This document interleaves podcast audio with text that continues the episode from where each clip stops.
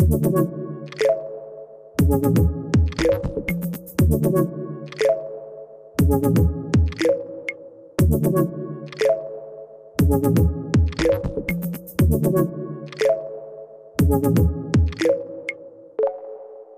waren im Mai sehr stolz auf uns, dass wir mit unserem Retalk-Podcast ein Jahr lang alle zwei Wochen, sogar über Weihnachten, unsere Themen ausspielen konnten.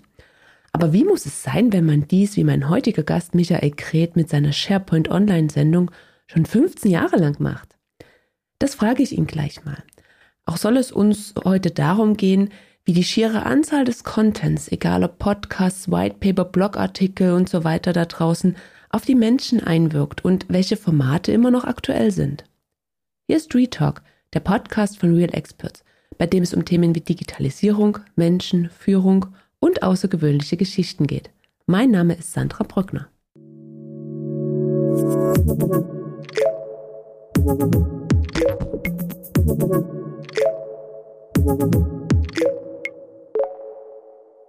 Hallo Michael, herzlich willkommen bei unserem Podcast. Ja, hallo Sandra, vielen Dank für die Einladung ja, und herzlich willkommen auch den Zuhörern zu diesem Podcast. Ja, sehr gern, sehr gern. Ich glaube, du bist heute oder vermutlich der, der die bessere Ausstattung von uns beiden hat, die Podcast-Ausstattung, weil du machst das nämlich schon eine Weile. Ähm, aber der Reihe nach, stellst du dich vielleicht ähm, unseren ZuhörerInnen kurz, äh, kurz vor, was machst du, wo kommst du her? Ähm, weil nicht jeder in der Microsoft- bzw. SharePoint-Welt, wo du ja eigentlich zu Hause bist, ähm, ja, sich auskennt. Ja, äh, stimmt. Äh, ich, obwohl ich auch in dieser Welt eigentlich schon, ja, schon mehrere Welten durchlitten habe. Ja, mein Name ist Michael Greth. Ich bin äh, seit über 25 Jahren selbstständig tätig als Berater, Trainer und ähm, Community engagierter rund um das Thema Microsoft. Äh, heute sagen wir dazu Modern Workplace. Äh, früher haben wir noch digitales Arbeiten gesagt und ganz früh haben wir noch SharePoint dazu gesagt und ähnliches. Ähm, mache sehr viel in Community nebenher. Äh, was heißt nebenher? Das ist schon mit ein, ein, mit ein Schwerpunkt. Äh, bin seit 23 Jahren Microsoft MVP.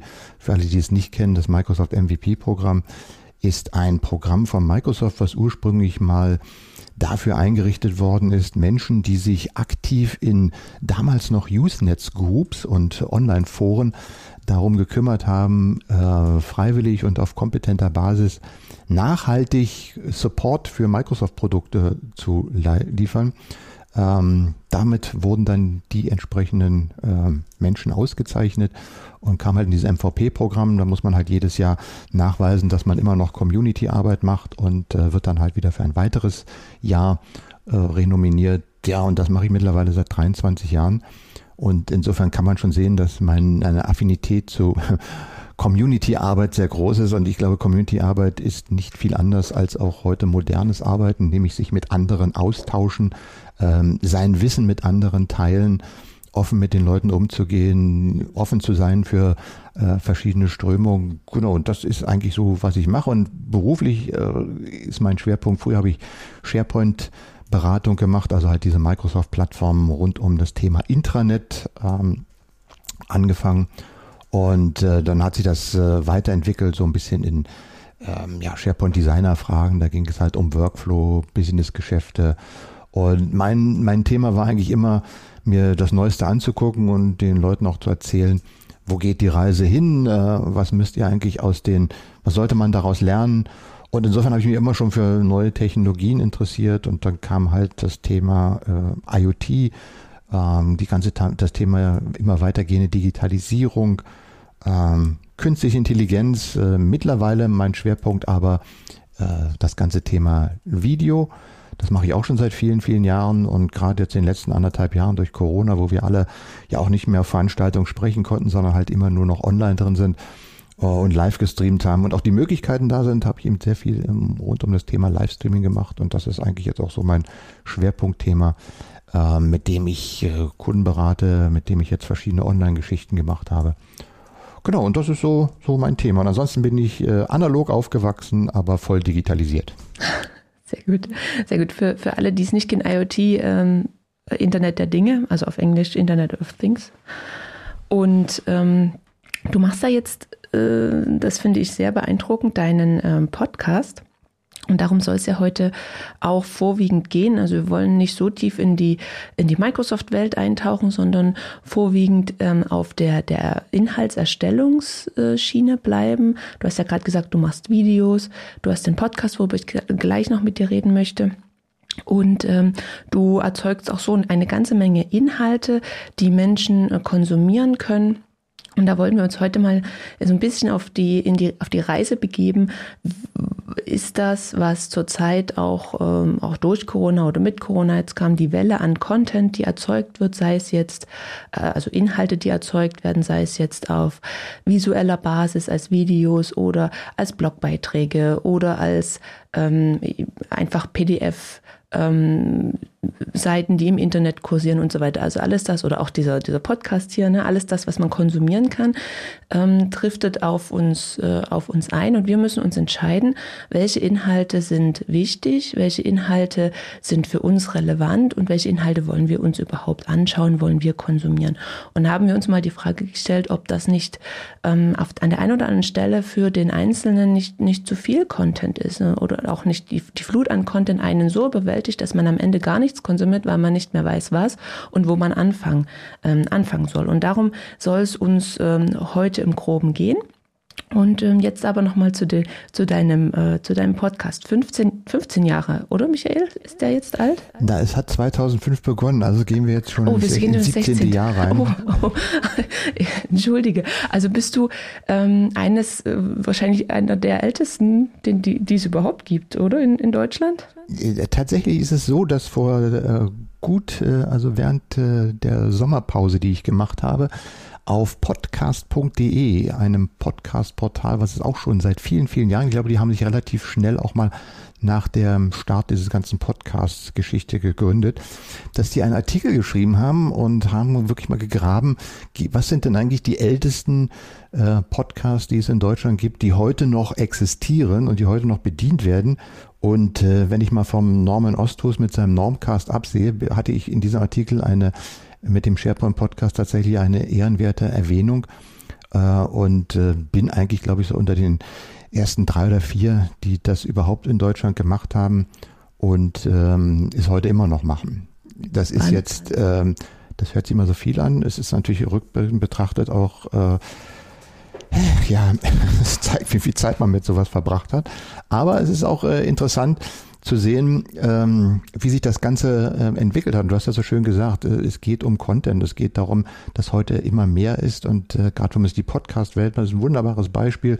Wenn ich heute auf, auf iTunes oder mein Gott, die meisten gehen ja heute auf, auf Spotify oder ähnliches und sich angucken, was heute sich an Podcasts äh, so tummelt, dann ist das schon eine ganze Menge. Und wenn ich dran denke, als äh, wir angefangen haben, mit Podcasten, wie wenig es da gab und was so die Motivation war und wie man sich das angehört hat und was damals auch über Podcasts so erzählt wurde, äh, dann ist es schon interessant zu sehen, wie sich bestimmte Dinge immer wiederholen und ähm, wie sich das Ganze auch entwickelt. Und es ist eigentlich eine, eine, sehr interessante und spannende Reise, wie, die man, die man da miterlebt hat. Also, ähm, um mal vielleicht nur ganz kurz zu sagen, meine Motivation, also mein Podcast heißt SharePoint Podcast.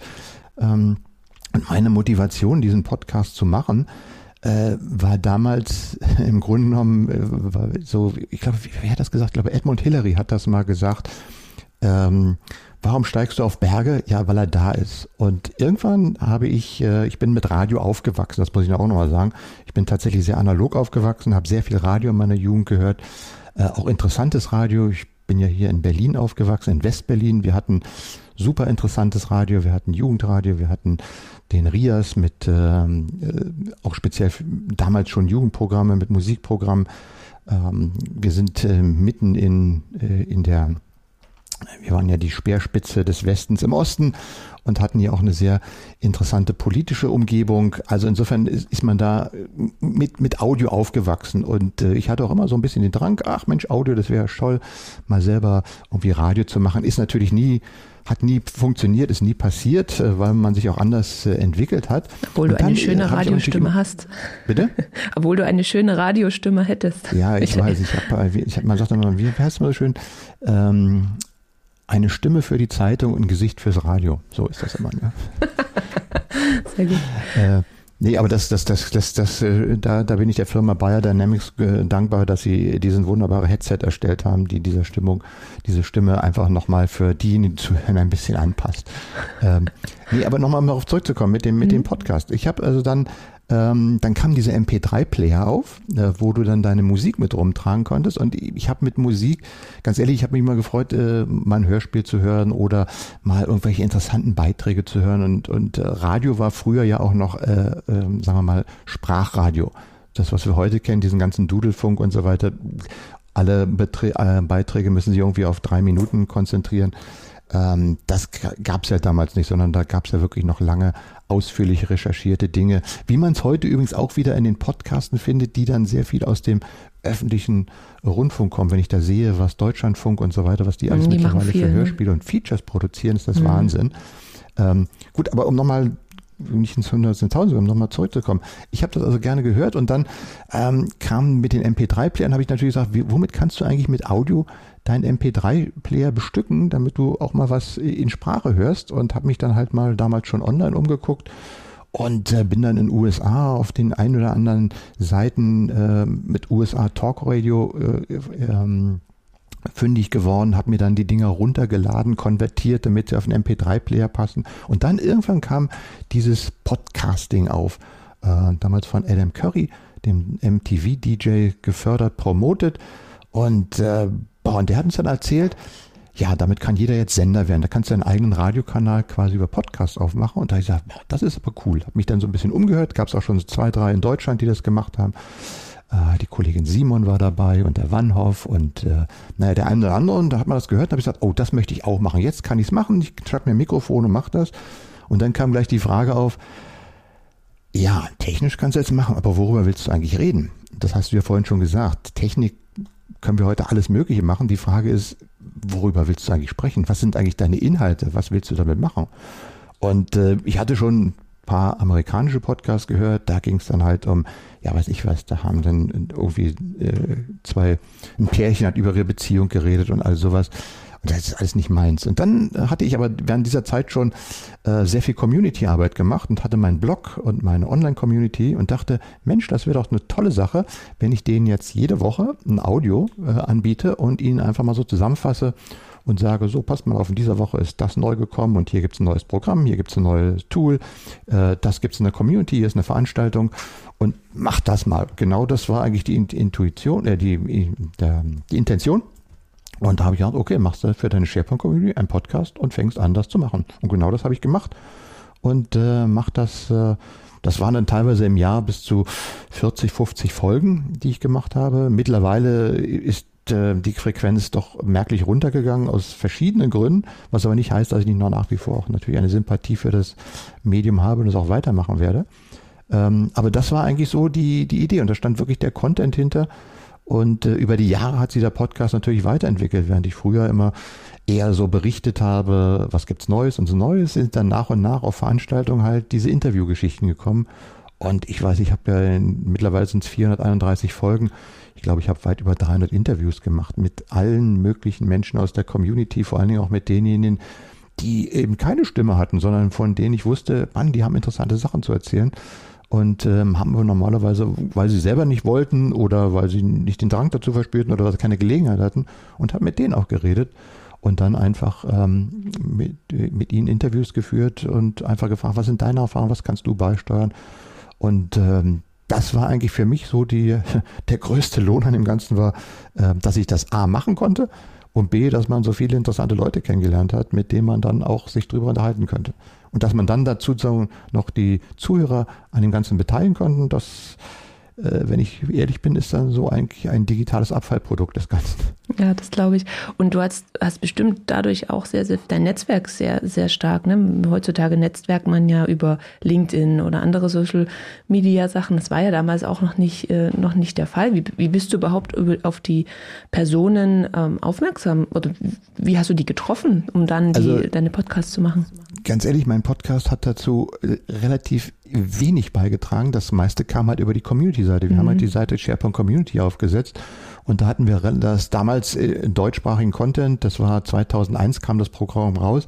2002 habe ich die Domain MySharePoint registriert, da hat man einen kleinen Blog dazu gemacht und 2003 haben wir den SharePoint Community registriert und haben dann ein Community Forum daran aufgebaut, was immer noch läuft ähm, und was mittlerweile über 70.000 äh, Beiträge da drin hat, die sich auch mit vielen alten Sachen beschäftigen.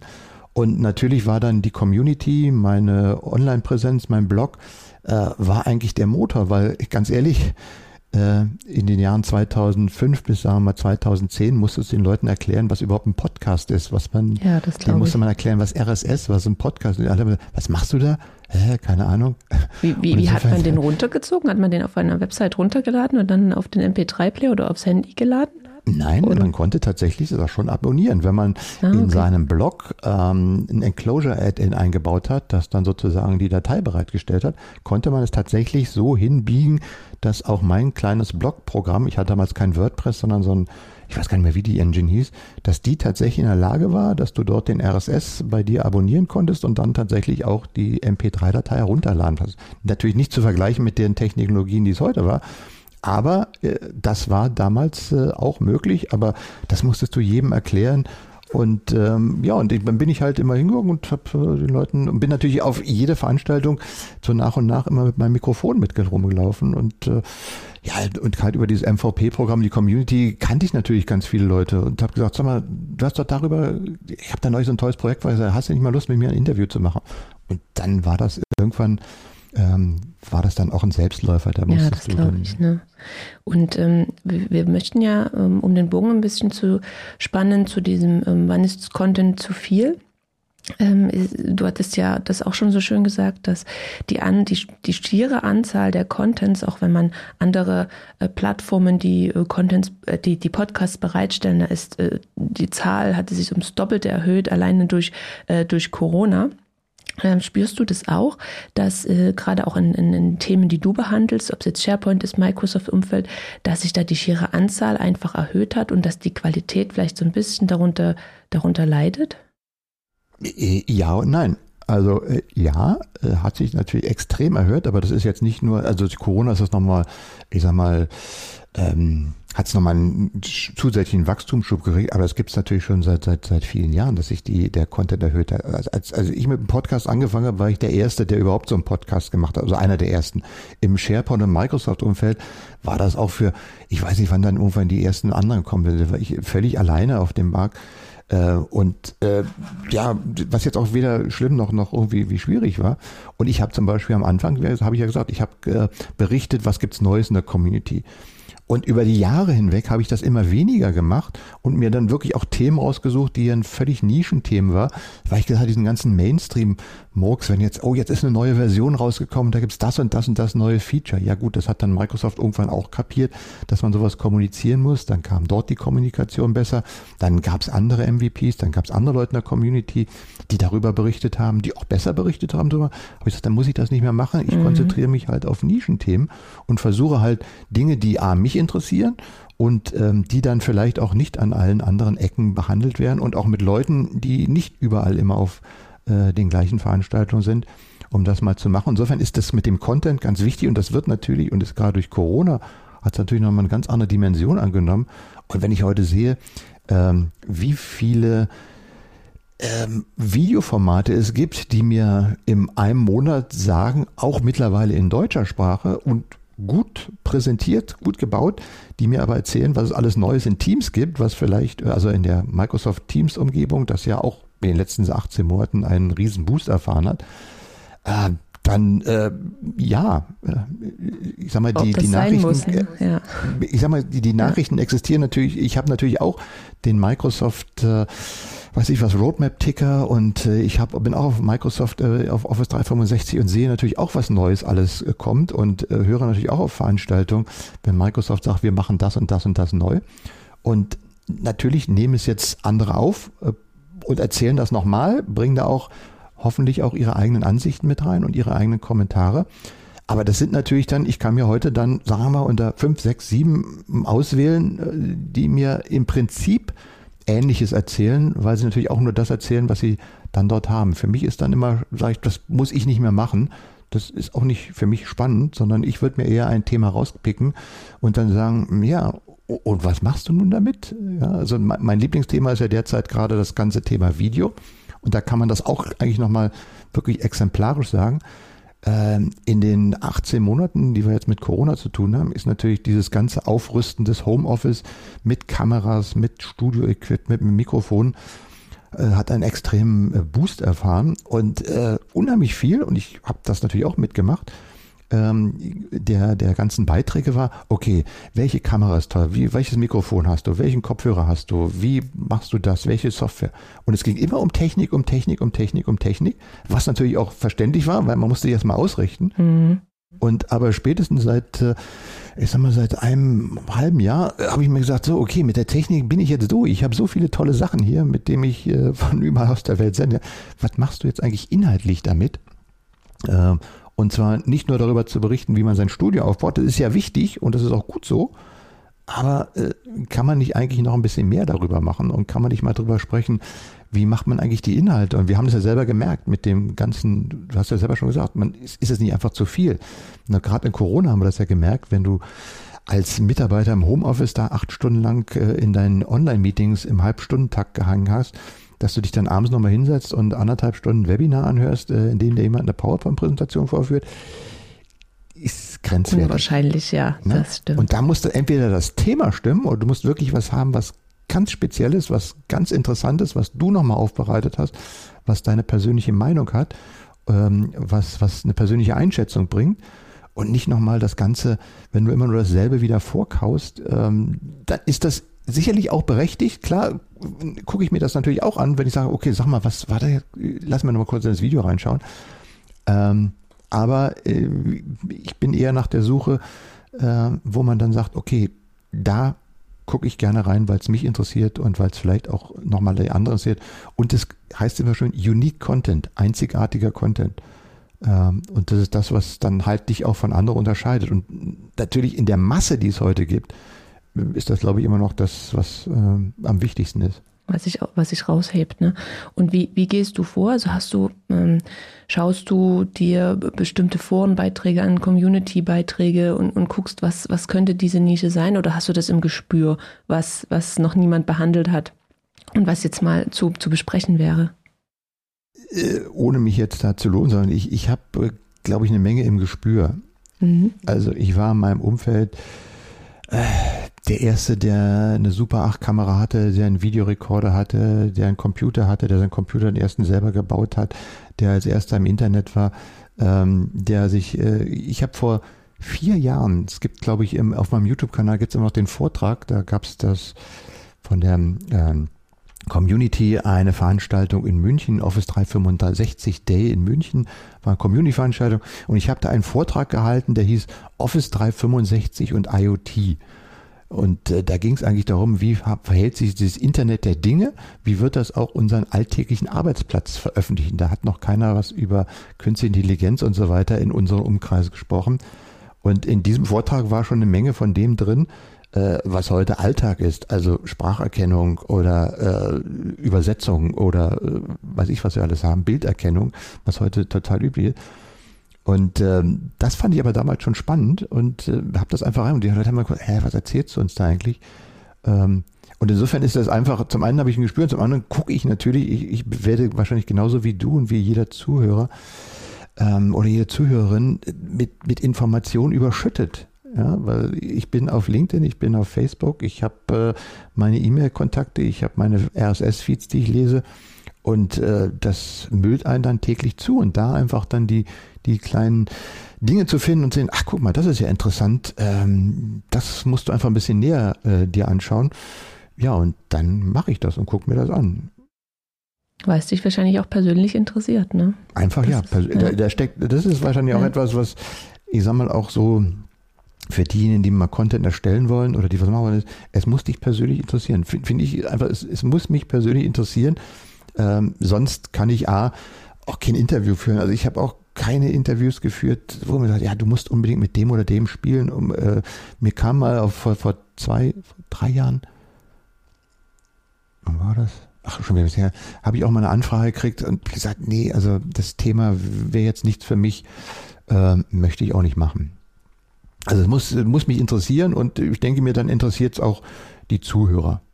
Ja, das glaube ich auch nicht. Ich glaube auch, das merkt man, wenn, wenn, ähm, wenn man einen Inhalt aufnimmt, ob, ob derjenige sich zumindest dafür interessiert, dafür brennen ist immer noch so eine Sache, man kann ja auch nicht für alles brennen, aber zumindest sich dafür interessiert und dann ähm, da angeregt auch mit mitsprechen kann und mitdiskutieren kann. Das glaube ich auch und das versuchen wir ja bei uns auch mit unseren Podcasts, dass wir interessante Personen, die etwas zu erzählen haben, ähm, suchen. Und da bin ich sehr froh, dass du dich gemeldet hast, Michael, weil ich finde, das ist sehr, sehr spannend, was, was du machst oder gemacht hast.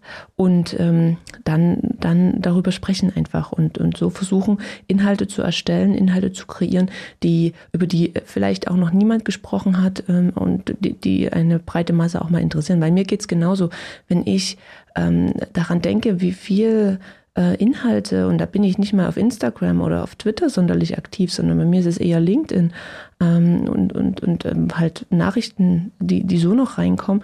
Ähm, und trotzdem fühle ich mich äh, immer erschlagen, weil ich auch immer denke, dass ähm, es zu viele Sender gibt und zu wenig Empfänger. Das ist immer so ein bisschen meine Kritik an, an LinkedIn.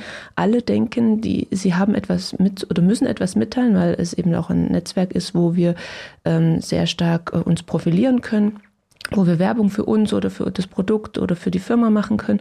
Und jeder, ähm, gefühlt jeder denkt, er muss jetzt irgendwas beitragen. Und da geht, das geht genau in die gleiche Richtung, was wir gerade mit den Podcasts hatten, dass ähm, man das Gefühl hat, es wird nur produziert, den Inhalt gibt's schon äh, mehrfach, äh, schon seit Jahren teilweise, ähm, aber ähm, nur um etwas zu sagen, wird es dann nochmal aufbereitet oder einfach so wie weitergegeben je nachdem.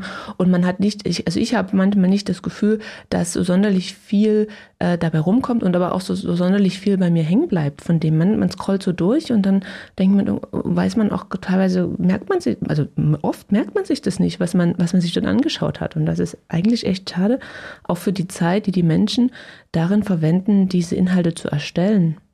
Ne? Das äh, kann ich nur unterstreichen. Das ist, ähm, das ist, äh, ist wirklich ein Problem. Das ähm, unheimlich viel, weil jeder ja die Möglichkeit hat, die Plattform sondern es ist halt, äh, jeder soll auch die Freiheit haben, sich zu äußern. Das ist überhaupt kein Thema. Nur ähm, ich muss mir das auch nicht alles anhören oder ähm, mit, mit dabei mitmachen, sondern ähm, ist für, für mich, ich habe auch eine begrenzte Zeit. Ich muss tatsächlich auch sagen, ich hatte früher mal viele, viele Podcasts abonniert äh, mittlerweile, ich muss gestehen, ich höre eigentlich gar keine Podcasts mehr. Außer, dass ich tatsächlich in, im Rahmen vom Deutschlandfunk oder ähm, in der DLF-App, ja, oder auch in der ähm, Audiothek äh, der ARD und so weiter, ganz gezielt mal ähm, bestimmte Wissenschaftsberichte höre ähm, ähm oder äh, ja, politische Ereignisse äh, mir mal darüber höre, aber wirklich sehr selektiv und sehr ähm, ausgewählt ähm, und äh, das ganz andere. Ich tatsächlich habe ich, wann war das vor, vor ja vor einem Jahr ungefähr, äh, habe ich tatsächlich mal wieder in ähm, die die Podcast-App vom, vom vom Apple reingeguckt und mal geguckt, was ist denn da alles? Was was gibt's eigentlich heute für Podcasts? Was ist denn heute so en vogue? Äh, wie wie macht man das dann heute? Und äh, Okay, da habe ich mich so ein bisschen durchgehört und dann war das schon ähm, interessant zu sehen, wie da mittlerweile auch Format-Podcasts so abgearbeitet werden. Weißt du, immer in der gleichen Richtung. Hallo, mein lieber Freund, ich freue mich, dass du heute meinen Podcast angeschaltet hast und ich möchte gerne mit dir heute diese drei Themen durchsprechen, die dafür sorgen, dass du dich heute nach diesem Podcast spricht viel besser fühlst als vorher. Zunächst ein Wort von unserem Sponsor. So, nach dem Motto, weißt du, und so. Und dann dachte ich, ja, auch das muss man machen können, das ist auch schön. Und äh, ja, und äh, dann bin ich auch wieder raus gewesen. Und äh, das ist ähm, völlig, äh, völlig legitim, dass, dass man das macht. Das entwickelt sich weiter.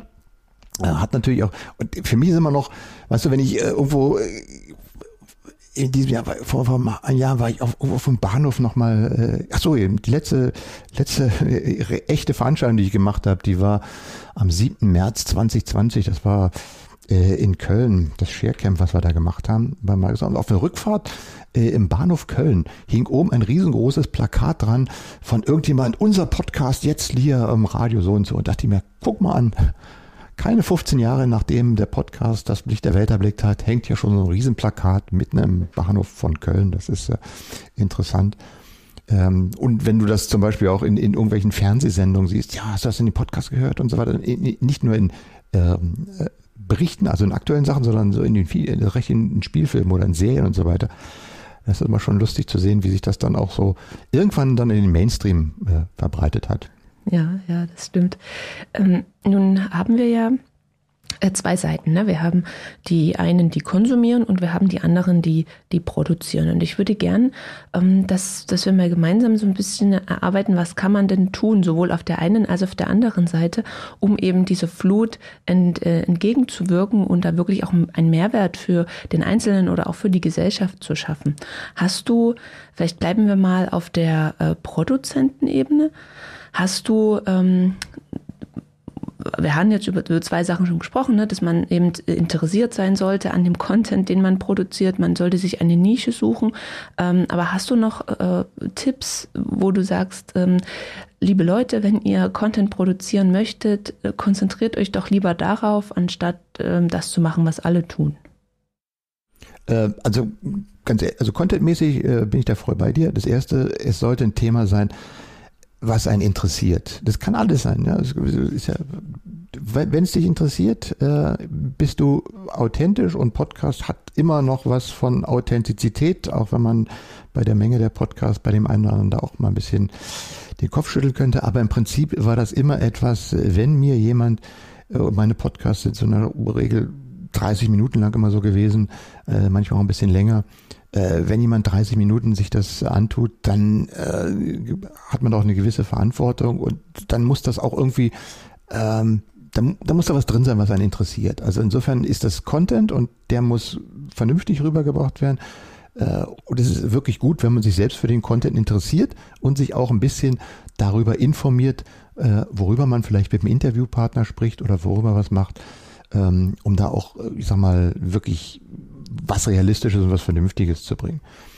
Und der zweite Tipp, das ist das, äh, das haben mich auch viele mal gefragt, sag mal, du machst doch einen Podcast, wir wollen jetzt auch einen Podcast machen. Ähm, was würdest du mir denn äh, empfehlen? Die Frage, die ich immer stelle, ist, äh, wie machst du deinen zweiten Podcast?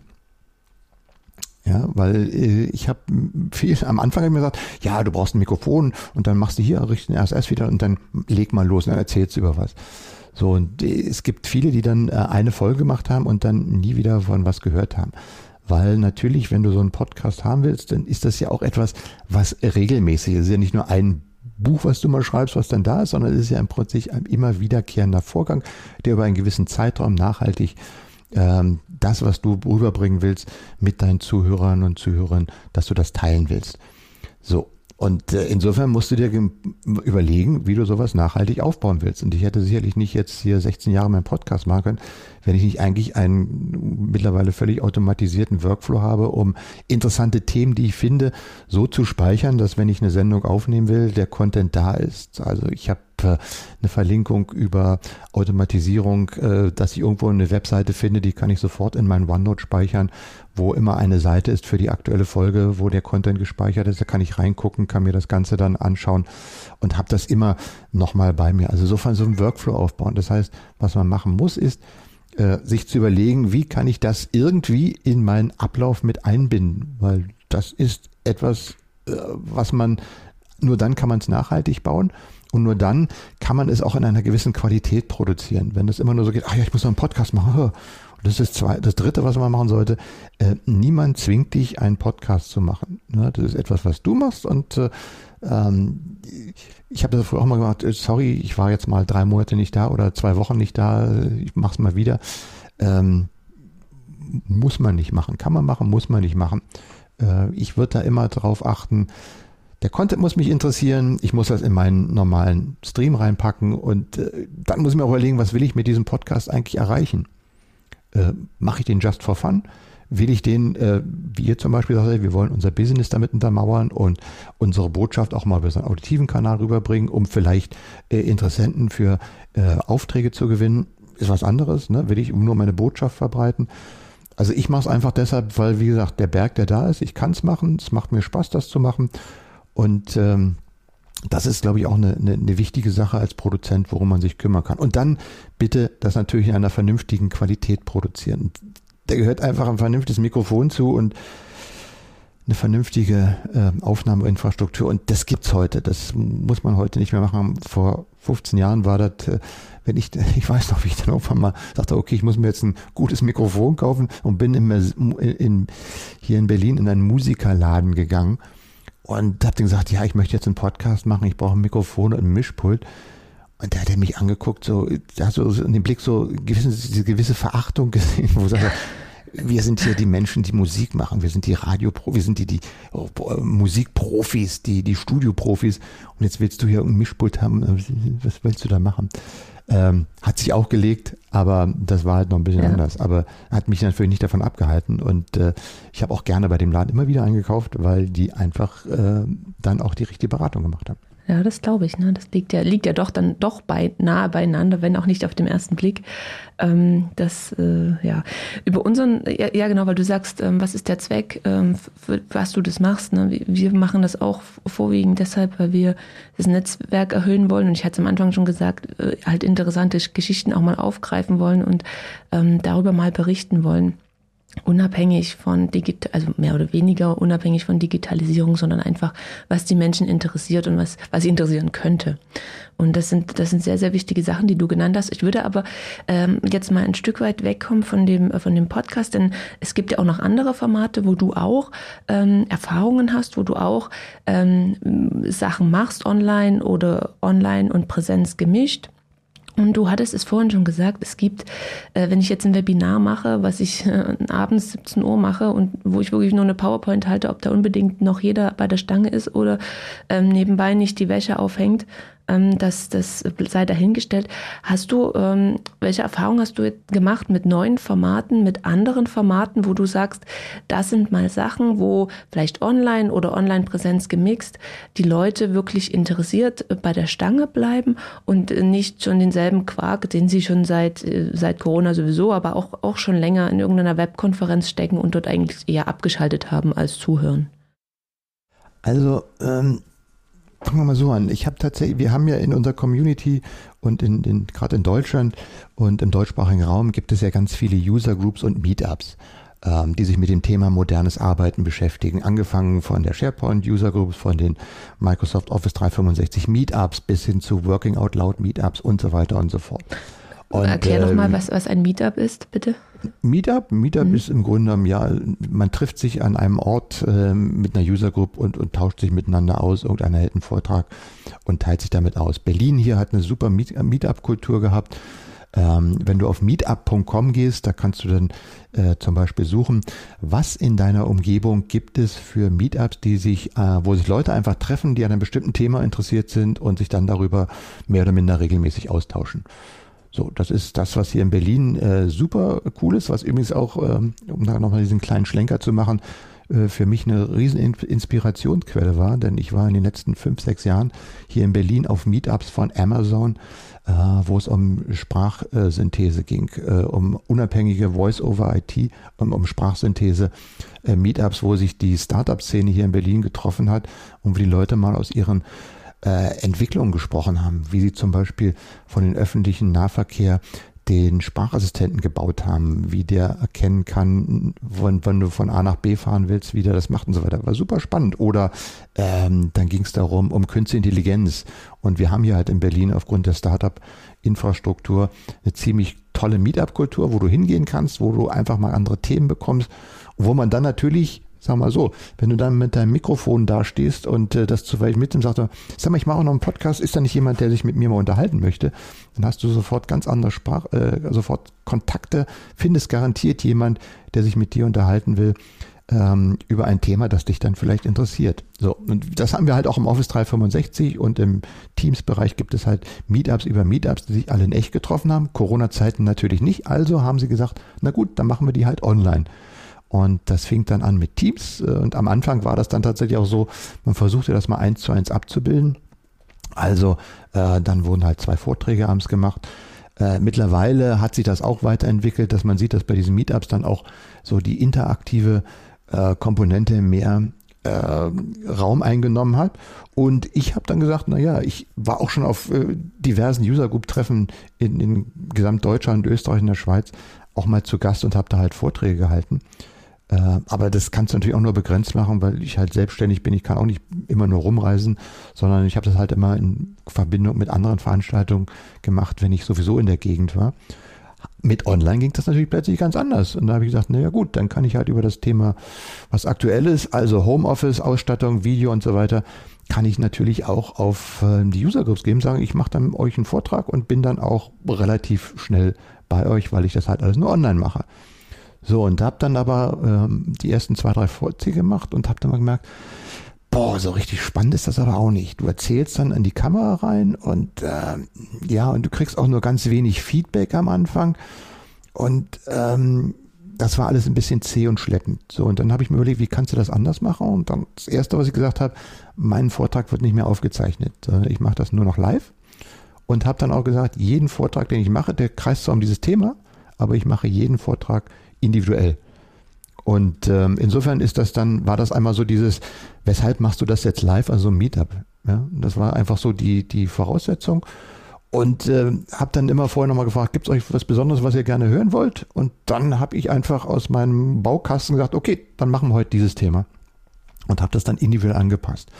Und es auch kurz und knapp gemacht. Also ich habe nicht mehr gesagt, ich mache jetzt 50 Minuten Vortrag, sondern ich habe gesagt, wir machen mal 30 Minuten Vortrag und dann hätte ich gern auch schon mal euer Feedback. Äh, also Vorträge kürzer machen, fokussiert gehen, ein Thema äh, speziell anschneiden, äh, was jetzt nicht ausufernd ist. Ähm, damit erreichst du dann zwar nicht mehr alle, aber die, die da sind, die bleiben dann auch da. Und das Ganze dann bei so einer Online-Geschichte auch noch live zu machen äh, und nicht irgendwie das vorher als Video aufzuzeichnen und dann einfach abzuspielen, äh, gibt auch nochmal diesen, ähm, auch, auch die Achtung der, der Teilnehmer und Teilnehmerinnen weil die nehmen sich auch die Zeit, dann da praktisch zu sein und dann kann ich mir auch die Zeit nehmen, das dann praktisch live zu machen und diese Live-Situation auszunutzen. Also das waren so die drei Dinge, die ich gemacht habe. Kürzer, knapper, fokussiert auf ein Thema und live und nicht aufzeichnen. Und damit bin ich eigentlich ganz gut gefahren, habe also sehr viel positives Feedback darauf hinbekommen.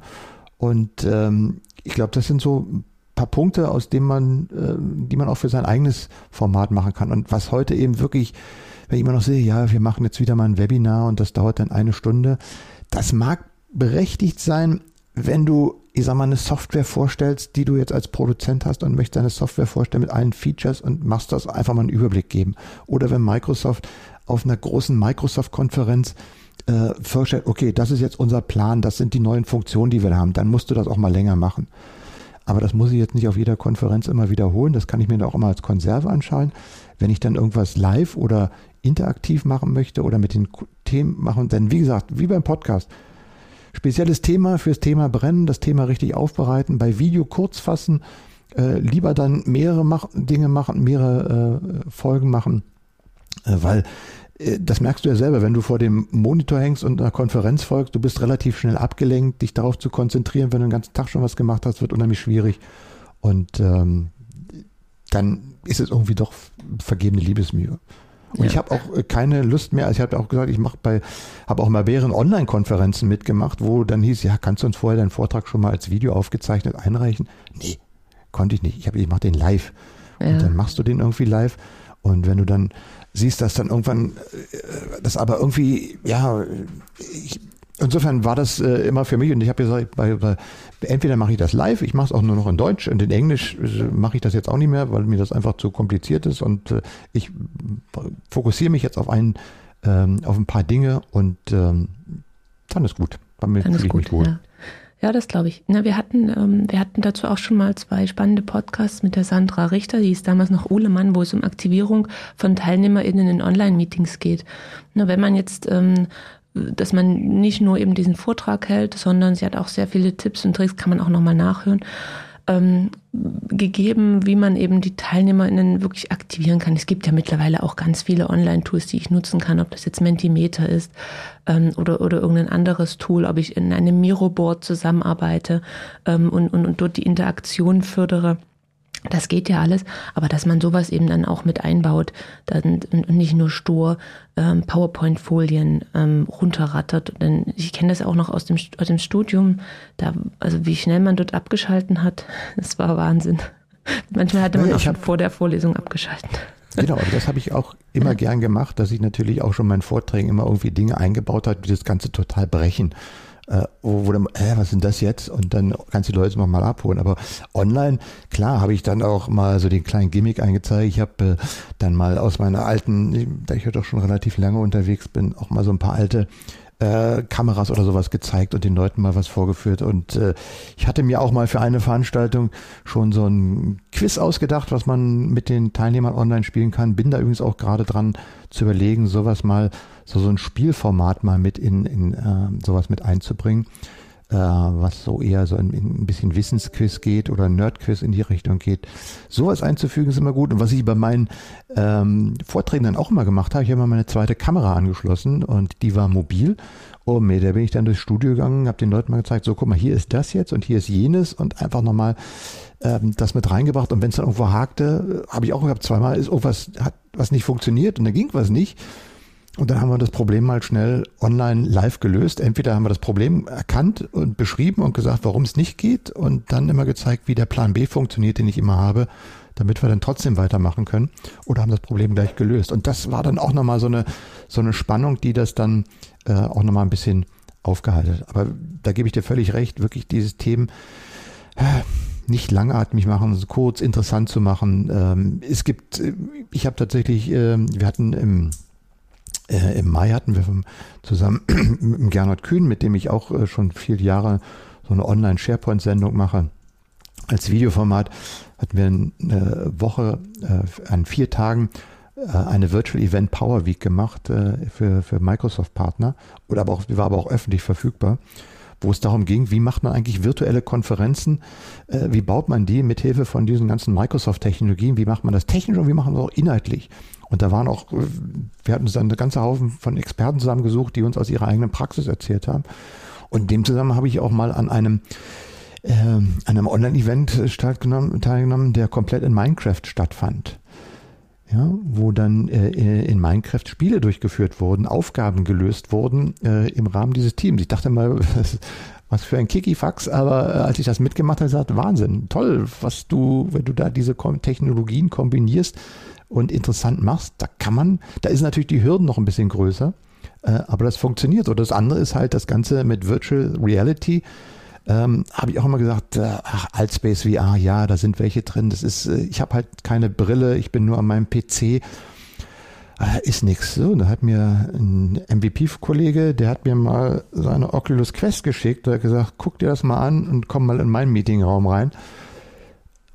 Und dann habe ich verstanden, dass das äh, eine ganz andere Sache ist. Das Wenn ist du das einmal gut, gemacht ne? hast und einmal, dass du Ja, dir umgeguckt hast, dann weißt du das ganz anders. Und das kann auch eine Ja. Zukunft sein, wobei natürlich immer diese, diese Hürde da ist. Das ist ja auch etwas, du musst den Menschen, die dir das zuschauen oder die zuhören, muss die Hürde ja möglichst gering sein. Gerade in der Zeit, man hat ja keiner Zeit, sich, äh, wenn ich mir vorstelle, okay, ich muss mir jetzt erstmal die ganze Kamera oder das ganze äh, Set installieren, damit ich überhaupt was mit loslegen kann, dann ist das natürlich ein Aufwand, den ich betreiben muss und der muss es wert sein.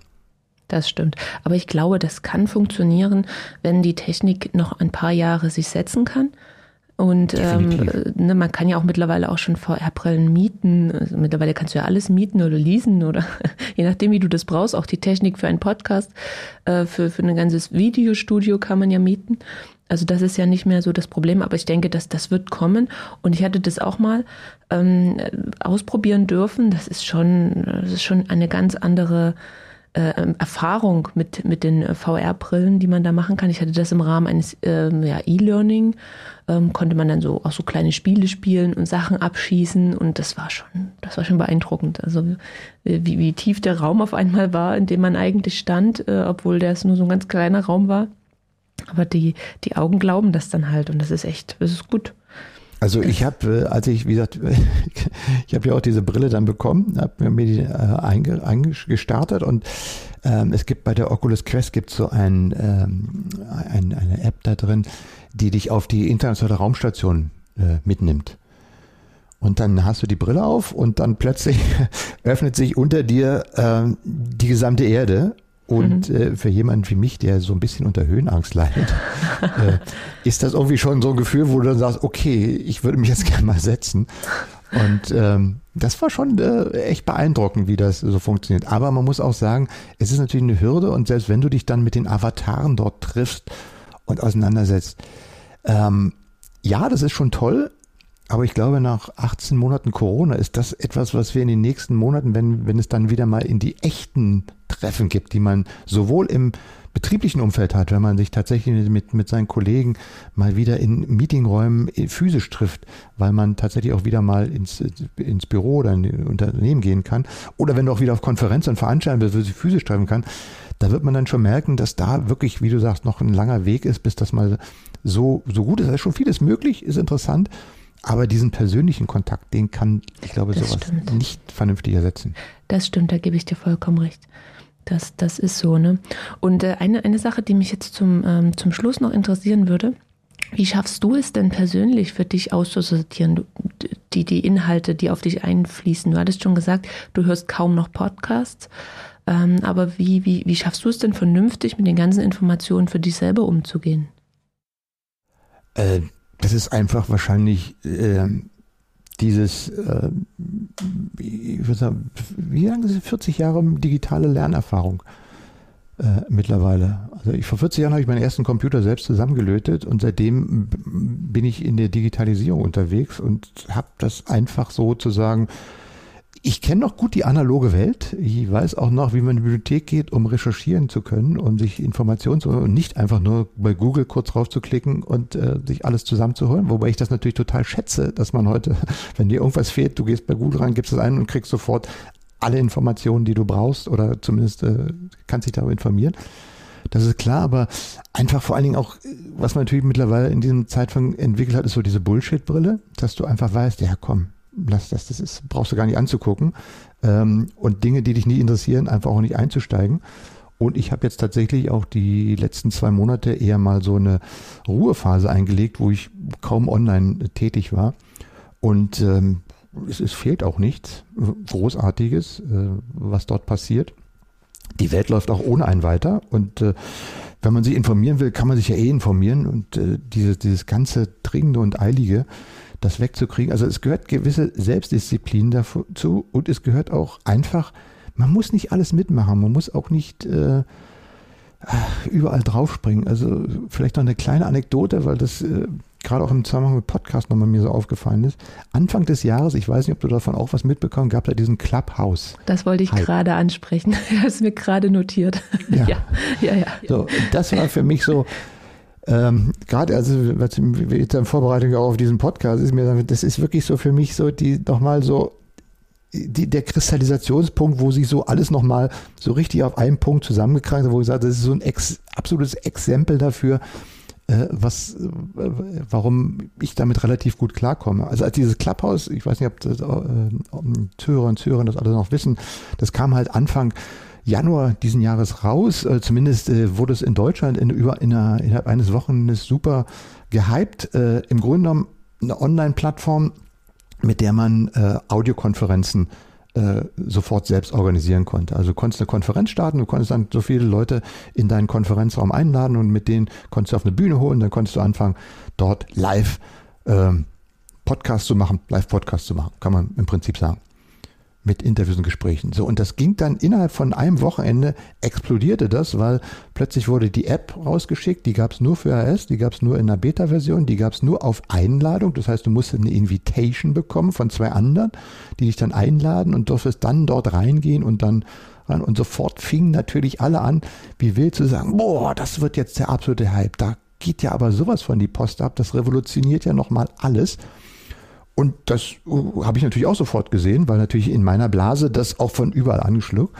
Und dachte ich mir, oh, Clubhouse, das hör mal, das hört sich ja auch interessant an. Klar, als Podcaster, der viel mit Audio macht, habe ich gesagt, das musst du dir auch mal angucken.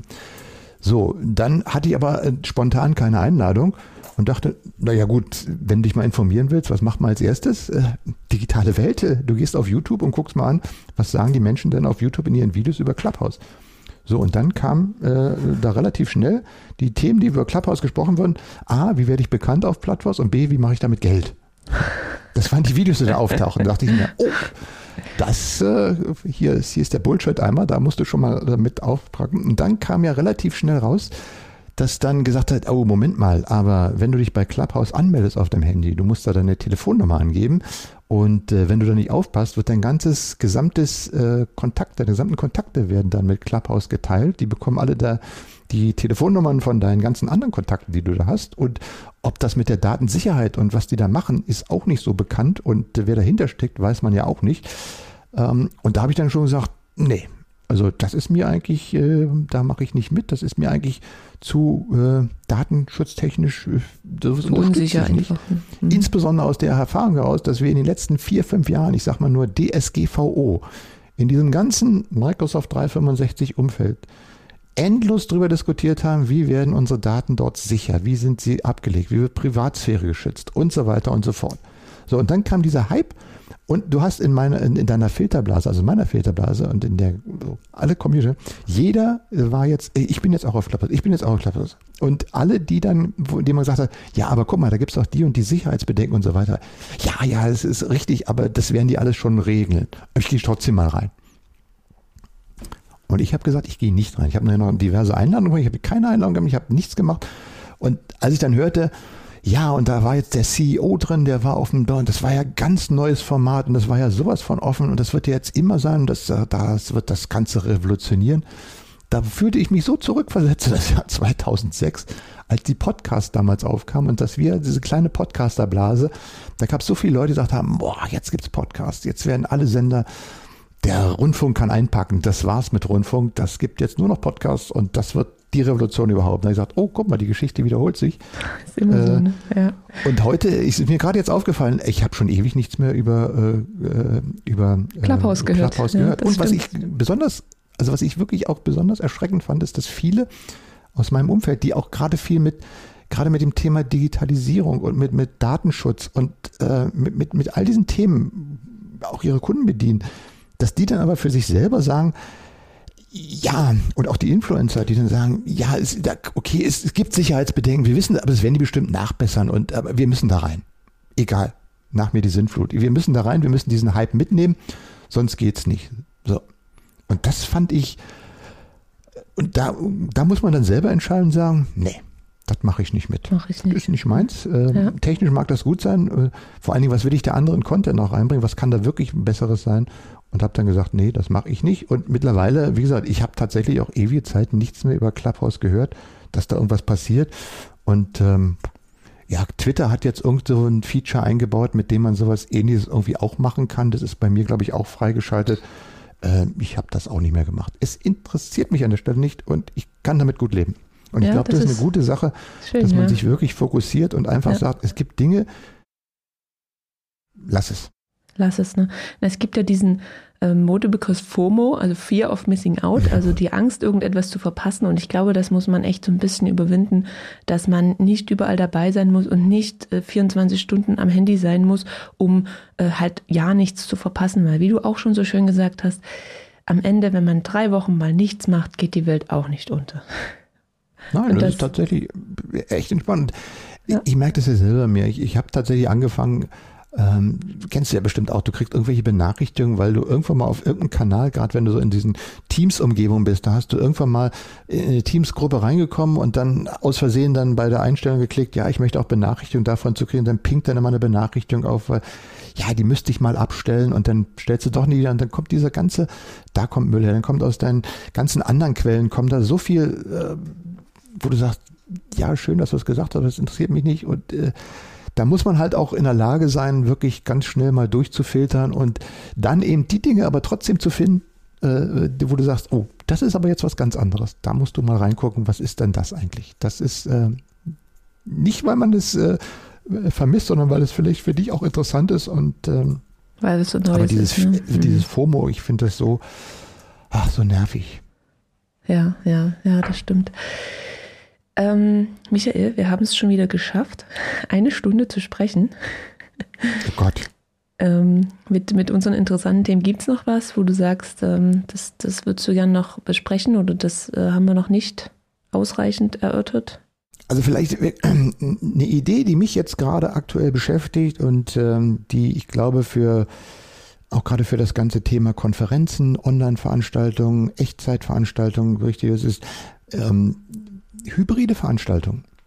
Wie machen wir eigentlich jetzt weiter, wenn dieses Corona ja nun vielleicht hoffentlich mal so weit ausläuft und wir alle geimpft und äh, genesen und ähm, getestet sind, dass wir wieder mal Veranstaltungen machen können. Und äh, also dieses Online wird ja nicht weggehen, weil natürlich es unheimlich kostengünstig ist, weil es ganz andere Möglichkeiten bietet, äh, Informationen zu verteilen, sowohl vom Sender her als auch vom Empfänger. Ich muss nämlich nicht überall irgendwo hinreisen, ich muss keine teuren Investment machen, um trotzdem die guten Informationen zu kriegen.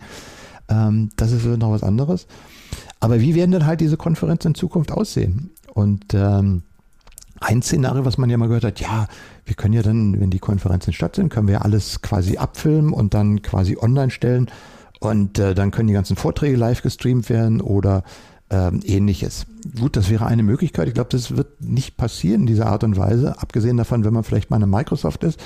Aber die ganzen Konferenzveranstalter, die eigentlich bisher sowas gemacht haben, wenn es jetzt keine Community-Veranstaltungen waren, die leben ja davon, dass sie äh, irgendwie äh, ihren Content verkaufen.